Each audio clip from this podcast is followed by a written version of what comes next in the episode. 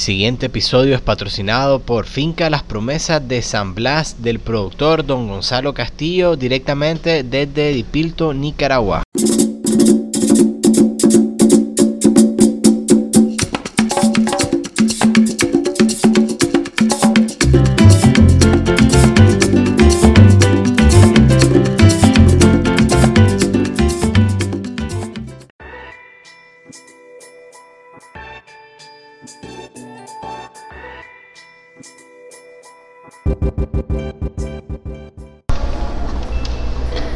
¿Cómo están? Eh, hoy estamos haciendo episodios muy especial eh, de Hagamos Café. El día de hoy tenemos a Teco. Mucho gusto. Teco, eh, tu cafetería es Teco Coffee House. Coffee House. Eh, pues, sentite bienvenido en Nicaragua. Eh, esperamos de que pues este par de días que han, que han estado en la convención pues, centroamericana que viene eh, de baristas se estén sintiendo cómodos en Nicaragua. Y pues queríamos de que cada uno tenga un espacio para contarnos las experiencias y darnos también algún tipo de conocimiento que han tenido pues eh, con la experiencia que ustedes tienen.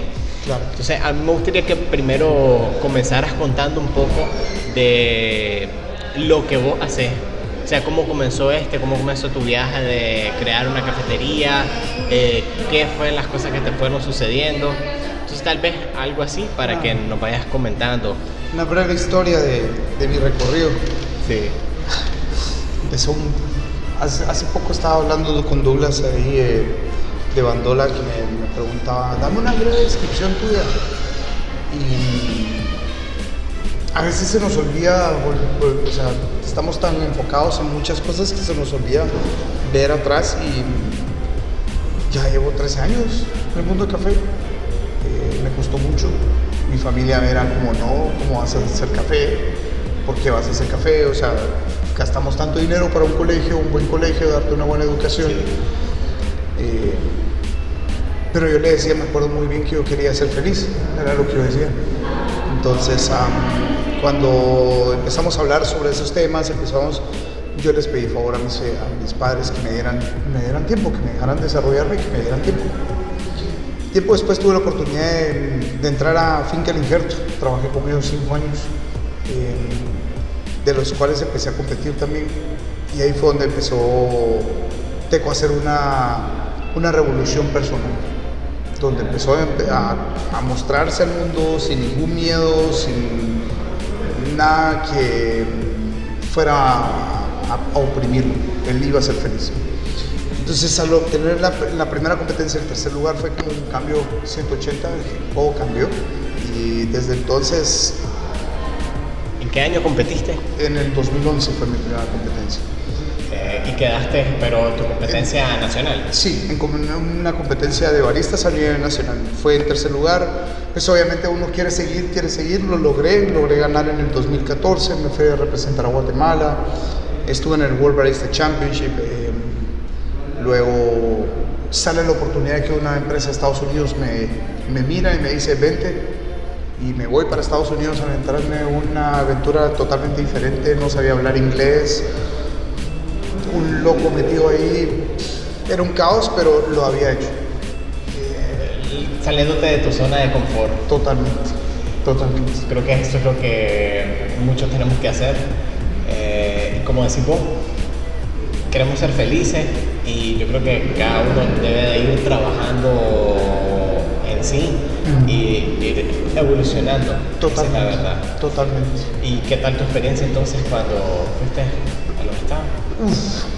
fue muy difícil. Yo creo que ha sido una de las experiencias más difíciles que he tenido en toda mi vida porque mm, llegar a un restaurante y querer pedir comida y no saber cómo pedirla, te sentís ignorante, analfabeto, pasan muchas cosas por tu cabeza. Am, fue donde tomé la decisión de aprender a hablar inglés y fue difícil aprenderlo, pero lo logré. Mm, Entonces es como otro, otro, ot- otro paso más en la vida que me hace mejor, que me hace crecer y me hace sentirme más orgulloso de lo que soy. ¿Seguiste compitiendo? Sí, Seguimos. Estando allá, podías competir en, en- Sí, yo regresé a Guatemala a competir, quedé en segundo lugar, ese año no pude, no pude ganar. De ahí mm, regreso a Guatemala y pues abro, me, me- me meto en la, en la aventura de abrir un coffee shop. Tuve un socio que él era catador. Entonces metimos un laboratorio de catación con un coffee shop. Eh, fue una experiencia muy bonita también, muy enriquecedora y aprendí todo lo que era la catación. Entonces, este año volví a competir, pero porque yo regresara, ya regresaba a Guatemala como para quedarme para siempre. Entonces fue como, miren, ya estoy de vuelta. Ahorita voy a competir nuevamente la otra semana. Eh, espero, primeramente Dios, logramos ganar esta vez. que en estamos el Nacional en la de, de nacional. Guatemala. Ujú. ¿Y- has estado en otras competencias? Sí, estuve una en China sobre que era latte art y expresos. Estuve café, leche versus café en Costa Rica y en Estados Unidos Aeropress y latte art. ¿Y qué tal te han ido en esas competencias? Pues mira, en Aeropress quedamos en tercer lugar, en leche más café si no estoy mal es quinto igual que en China y en, en el World Barista Championship fue en el puesto 19 y solo Ok, Y ahorita pues ya está establecido como una cafetería en, en Guatemala. ¿Cuántas cafeterías tienen? Solo una, solo una. Acabamos de empezar, llevamos nueve meses de haber empezado. Sí. Sí. Estamos empezando el noveno mes, es- estamos estableciéndonos, es un poco difícil. ¿Qué es, un, es un trabajo durísimo, es un trabajo durísimo. Ser emprendedor no es fácil, pero yo creo que eso nos hace más fuertes todavía. Nuevamente los retos, ¿verdad? El- cuando alguien viene y te dice, no puedes hacer esto porque me lo Ah. dijiste. O sea, vamos, y lo hago, y lo hago, y lo hago, y lo hago hasta que lo logro. Eso es lo que me hace ser- sentirme orgulloso de mí mismo. ¿Y Te- Teco es, es tu nombre o es tu Es mi apodo. Es tu apodo. Pero.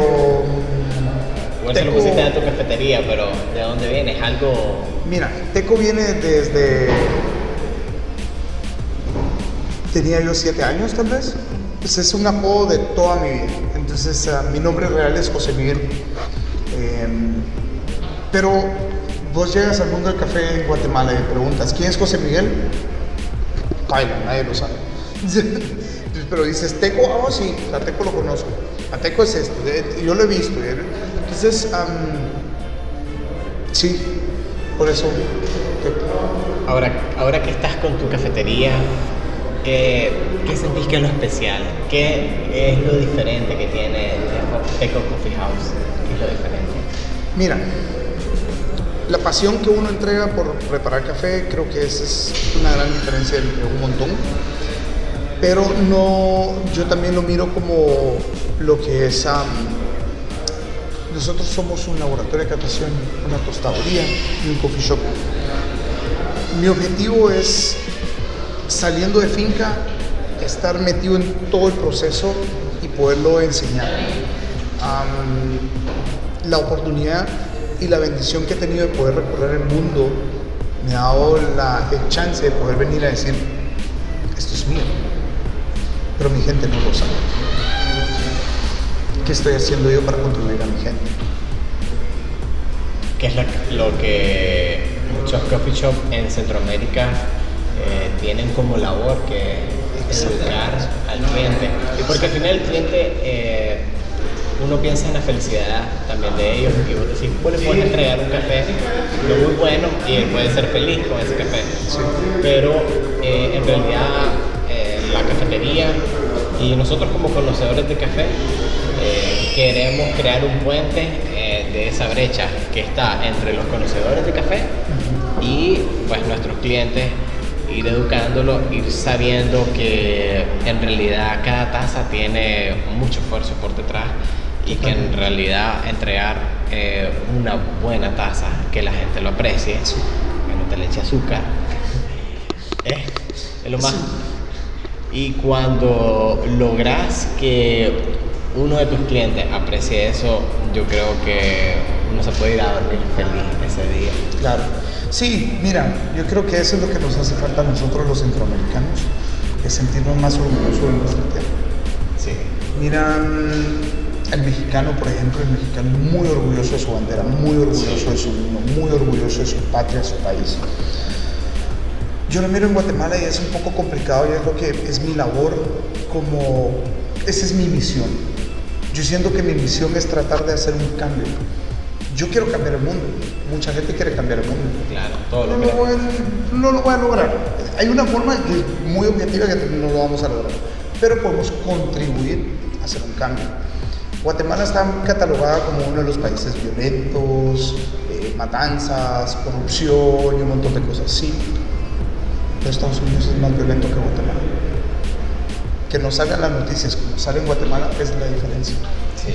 Entonces, pero Estados Unidos se siente orgulloso de tener Hollywood, de tener Ford, de tener ese tipo de cosas. Guatemala, ¿qué tiene? Nada. Entonces digo yo, empecemos a sentirnos orgullosos de algo. Yo creo que es parte de la cultura hasta centroamericana y hasta algunos países sudamericanos de que no tienen, eh, les cuesta llevar en ocasiones eh, con orgullo la bandera Sí. o a veces se sienten avergonzados de ciertas cosas que suceden en su país y yo creo que es, es igual, es, es parte de, de la educación que uno tiene que estar dándole a, a- la, la educación que sí, que tenemos que contribuir todos. Totalmente. Sí. Eh, bueno, vamos a ver otra serie de preguntas te tenía preparado. Tocando ahí. Eh, la verdad es que pues hemos hablado de tal vez tu mensaje, algo que vos querrás realmente transmitir. Eh, o sea, puedes decir directamente a la cámara Sí. y después te va a hacer a una dinámica que ahorita vamos a implementar dentro del podcast. De hecho, lo, vamos a- lo estamos haciendo por primera vez. Entonces, tal vez algunas palabras que les quisiera eh, decir a aquellos baristas o aquellos conocedores de café o aquellas personas que quieren emprender un coffee shop, ¿qué eh, sería lo que te gustaría decirles eh, con franqueza y con sinceridad eh, para apoyarles? Claro, creo que primero que nada, si se puede, yo creo que sí, sí se puede. Yo lo he logrado, lo he logrado con esfuerzo, con sacrificio, con tiempo, con horas.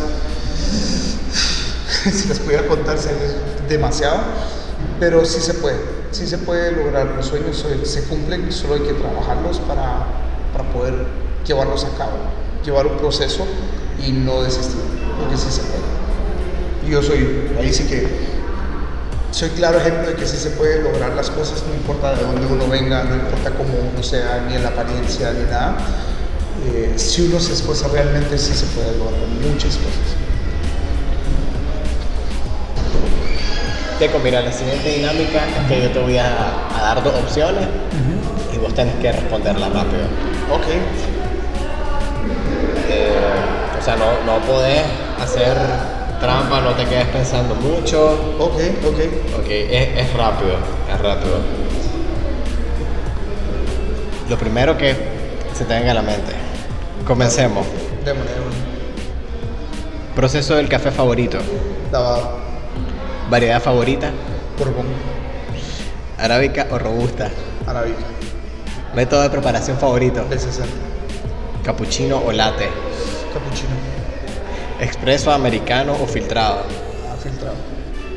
Nicaragua o Guatemala. Guatemala. Centroamérica. Mejor dejémoslo ahí, no peleamos, no peleamos. Centroamérica. No hay ningún problema ahí. No, era la última con trampa. Pero, no, Guate, Sí. Guate creo que sí, Sí, todos llevamos a, nuestra, a nuestro país en el corazón. totalmente. Bueno, Y te es com- Solo algo rapidito, yo creo Sí. que es lo más importante ver de que la gente tiene la posibilidad de poder salir ahora hoy en día. Pues cuando la gente sale y mira su marca o su país afuera, empieza a sentirse más orgulloso. Eh, no esperemos a que se pase eso, sintámonos orgullosos aquí. Sí, la verdad es que eh, sí, cuando alguien está afuera, pues, eh, es muy difícil, Sí. pero viendo la cultura desde adentro, sabemos que todo, pues, toda la franja de nosotros es muy rica. Demasiado. Y Tenemos verde, demasiado verde. sí, hay que aprovecharlo. No, pero muchísimo gusto. Gracias por tu tiempo, gracias por la invitación. No, gracias al tiempo de ustedes. Y si llegas a. Guate, pues bienvenido. Aunque sea una taza de café te invito. Claro. Gracias, Teco. No, pues ahí estamos. Gracias. ¿oíste? Esperamos que hayas disfrutado este episodio. Si te gustó, no te olvides de compartirlo con más amantes del café y de seguirlo en nuestras redes sociales.